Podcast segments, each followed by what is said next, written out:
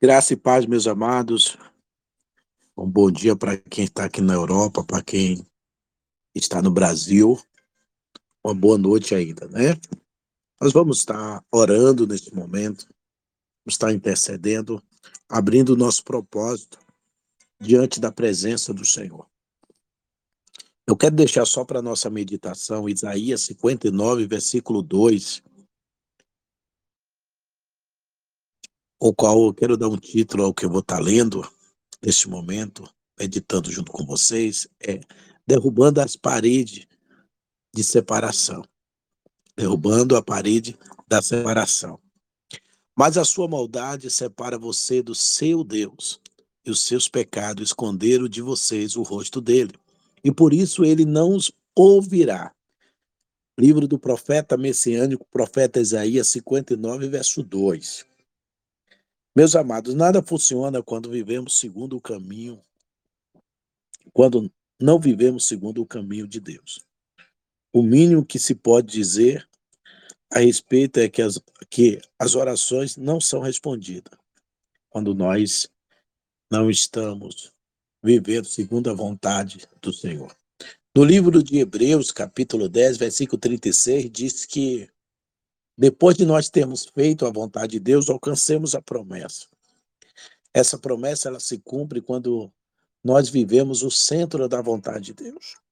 E quando não vivemos segundo o caminho de Deus, ou seja, segundo o propósito do Senhor, com certeza as nossas orações ela ficará impossibilitada de ser respondido. Esse versículo que a gente acabamos de ler, do livro do profeta messiânico, 59, do versículo 2, esse versículo quer dizer que o nosso pecado ele faz o que? Separação de Deus. Né? De modo que ele não vai nos ouvir quando oramos. Ou seja, quando nós praticamos o pecado.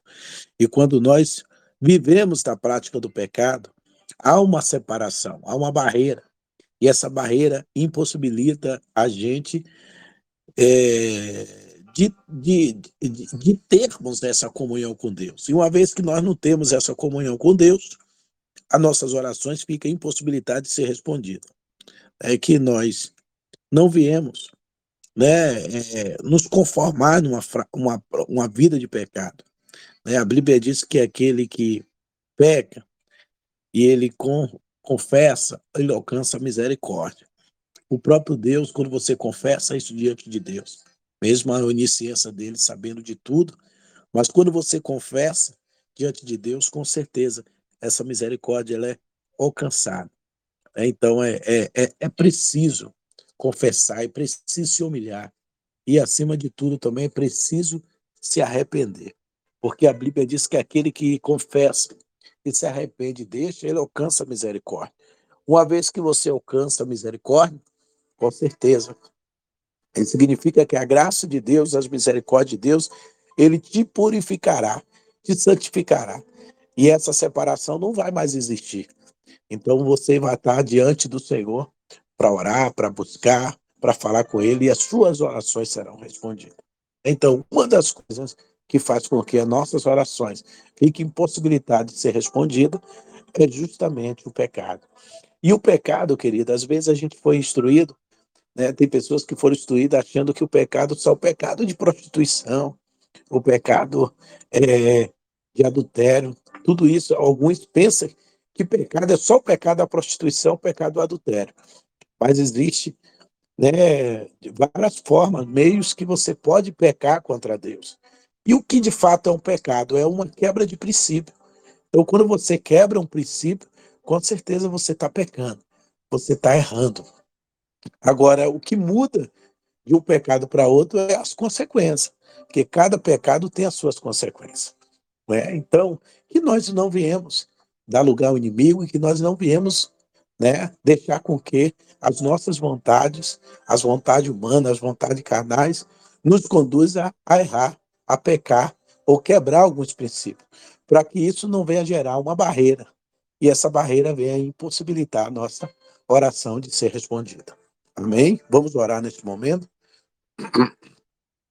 Senhor Deus e nosso Pai, eu quero nesta madrugada, uma vez mais, te agradecer por este dia, te agradecer por tudo que o Senhor vem fazendo, vem operando em nosso meio. Eu não sei o que seria de nós se não fosse a tuas misericórdias. A tuas misericórdias é a causa de nós não sermos consumidos. O salmista Davi disse: Se o Senhor fosse observar as iniquidades, quem subsistiria? Mas em ti é o perdão. E o teu perdão, Senhor, é a causa de nós não sermos consumidos. Nessa madrugada aqui em Portugal, Senhor, e eu creio que a madrugada também em alguns lugares da Europa. Mas no Brasil ainda é noite, caminhando, Deus, ainda é para madrugada, é cedo, como a gente falamos lá no Brasil, mas de qualquer forma estamos aqui juntos na mesmo, no mesmo propósito, no mesmo objetivo, para orar, para clamar, para falar com Deus de Abraão, Isaac e Jacó, para falar com aquele que pode ir além das nossas possibilidades humanas, aquele que pode fazer aquilo que nós não podemos fazer.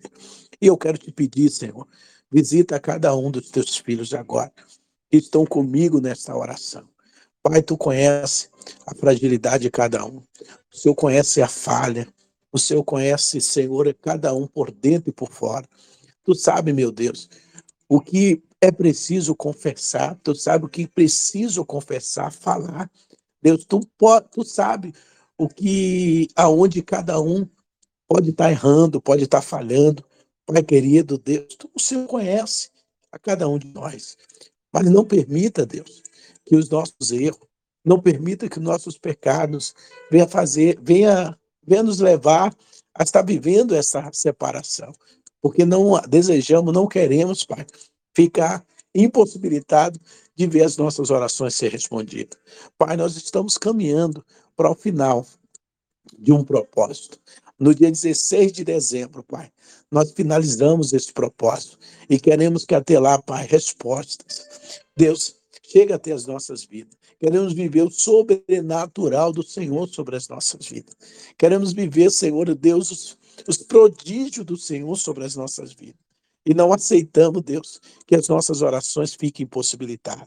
Por isso, Pai, se tiver alguma coisa em nossas vidas que não te agrada, que não te louva, que faz está fazendo com que a gente venha quebrar princípio, que tem feito, Deus, com que a gente venha pecar contra ti, que o Senhor, meu Deus, venha, Senhor, falar conosco, venha fazer a gente entender isso, reconhecer isso, Pai. E Deus, e nos leva, Senhor, nos ajuda a viver o arrependimento. Espírito Santo, a tua palavra diz que o Senhor convence o pecador dos seus pecados. Então, trabalhe em nós, trabalhe nas nossas vidas, Pai. O Senhor sabe como nos tocar, o Senhor sabe como falar conosco.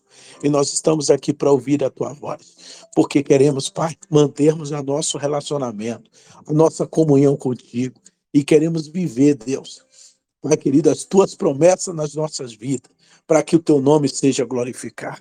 Pai, nesta madrugada, eu oro apresentando a vida de todos nas tuas mãos. E cada um, Deus, com as suas necessidades.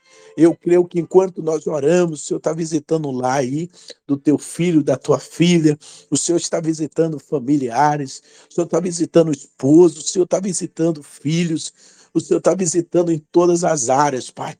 Deus, a vida do teu filho e da tua filha. E o Senhor está dando vitória, guardando, livrando e repreendendo toda a obra do diabo, toda a fúria e toda a investida maligna do inimigo.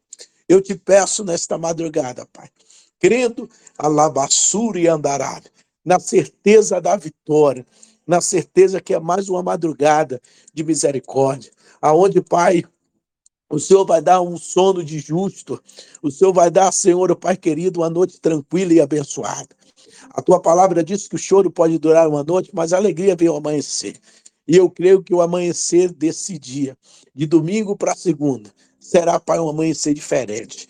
No amanhecer, Pai, com certeza haverá surpresa. Isso, isso eu profetizo da tua parte, Deus, para a vida dos teus filhos, Pai. E da forma que está, não vai ficar, porque o Senhor é o Deus da mudança, o Senhor é o Deus da restauração, o Senhor é o Deus da restituição. E o Senhor, Pai, não permitirá que as opressão venha, Deus, mexer conosco, nos atingir, atingir a nossa saúde. Pai, se tem alguém depressivo, se tem alguém, Pai, nesse momento com algum princípio de depressão, alguém que está com síndrome do pensamento acelerado, alguém que está, Senhor, agoniado, angustiado, triste, Senhor, se tem alguém em nosso meio desta forma, que o Senhor venha com teu amor e com as tuas misericórdias e que o Senhor liberta esta pessoa de todo este mal. Traga sobre o coração desta pessoa agora a paz e a tranquilidade e faz essa pessoa entender que o Senhor está no controle de tudo e que o Senhor, Pai, é o Deus que está no controle das nossas vidas e a tua vontade permanecerá e que o Senhor cuida de cada um, Pai. Eu te peço, Pai, que teu amor esteja sempre presente em nossas vidas e somos gratos por isso. Em nome de Jesus. Amém. Amém. Graças a Deus. Que Deus abençoe a todos, que vocês tenham uma noite de vitória e tenha certeza que há um Deus que cuida. E Ele está cuidando de você em todo momento, em todo instante. Em nome de Jesus. Fica na paz e até a próxima oração.